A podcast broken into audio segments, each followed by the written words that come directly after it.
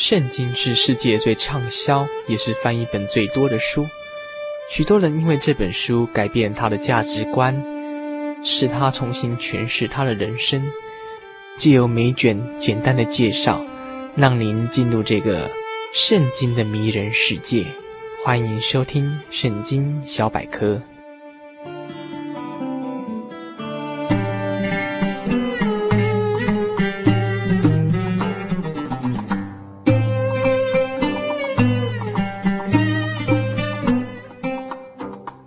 尼西米记本身是一个个人的回忆录所写的一本书。那作者回忆到当时以色列民族他们第二个圣殿开始建造完之后。可是常常受到一些外族的干扰，所以说他们本身有那种希望能够建造城墙来维持他们本身家居的安宁。很可惜的是，因为他们开始要建造之后，他们的劲敌撒玛利亚人以及他的附近邻国的一些首领将这个讯息啊、告到波斯王，所以甚至诬赖他们说有独立的嫌疑，因此这个计划就被暂时终止。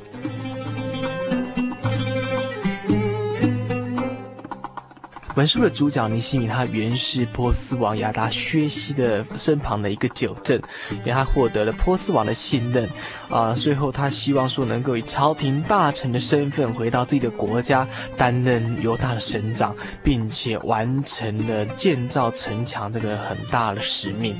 当然，他对完成这个使命的急迫跟决心，就激怒了他们的劲敌撒玛利亚的一些省长参巴拉，以及他邻近地区的副省长，啊，包括亚门人的多比亚跟亚拉伯人的基善哈，他回到国家担任耶路撒冷区的省长，无形中就削弱他本身的啊对犹大的监督权哈。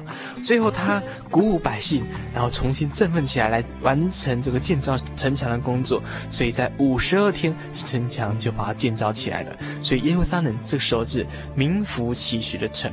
完工之后就是一种奉献礼，然后百姓就啊大大的称谢。神大大的欢乐，并且绕城巡行。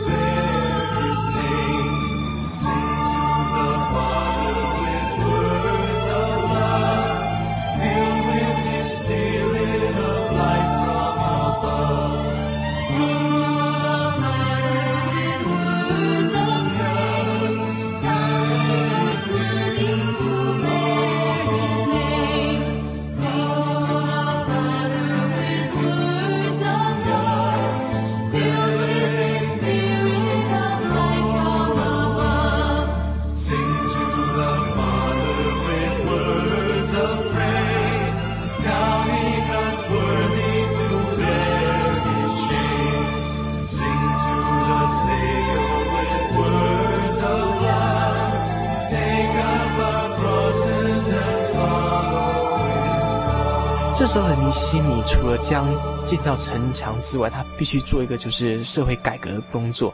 以前在他们呃还没亡国之前，当时社会相当的腐败，有那种贫穷的农夫因为无法偿还债务而沦为农奴的情况，所以造成社会贫富差距越，越大，贫者越贫，富者越富的情况。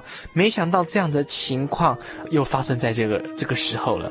他们不但要付政府的税，还要将自己耕作农作物来拨出一些给地主啊，所以造成人民伤财，很多人就因此。呃，生活非常的困苦。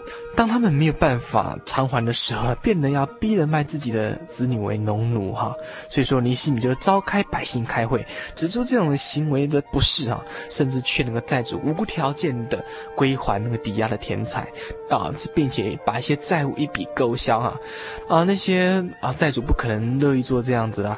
尼希米给他们做很好的榜样，尼希米也没有像以前的省长，像犹大地的百姓抽税维持一个比较像样的观点。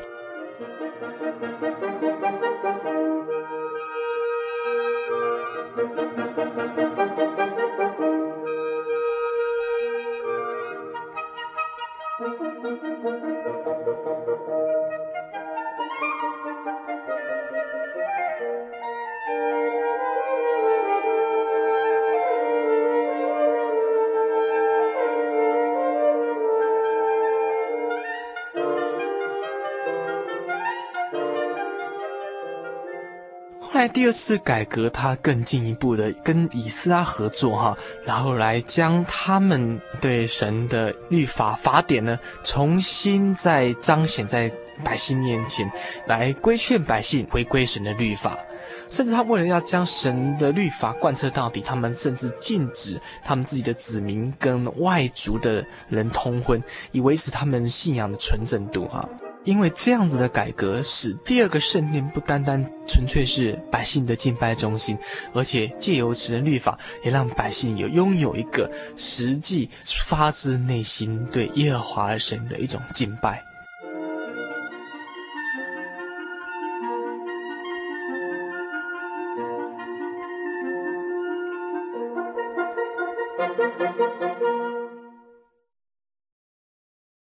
欢迎您继续收听我们的节目。在节目尾声之前，我们介绍一首诗给诸位听众朋友们欣赏一下哈。这首叫做《生命之道极其》（Wonderful Words of the Line）。它的本身作词作曲者是一个叫做 Blaze 哈，他是一个美国的圣诗作家。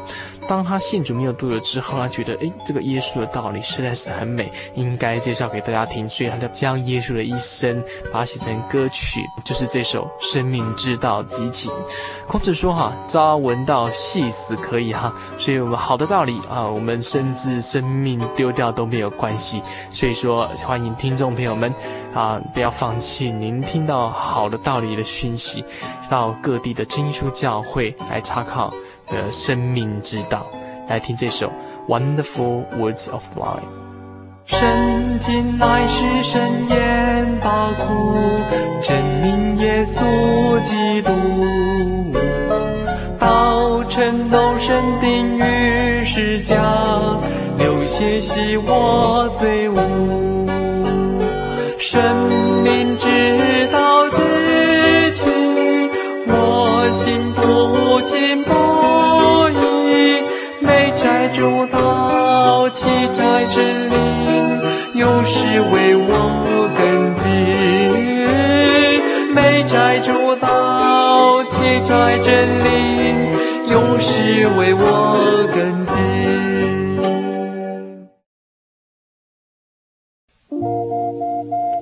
您在街上曾经看过这样的招牌“真耶稣教会”吗？也许您很想，但是却不好意思进来看看。其实我们真的非常欢迎您。下次当您再路过真耶稣教会时，欢迎您进来与我们同享神的恩典。真耶稣教会，台中邮政六十六至二十一信箱，欢迎来信，愿您平安。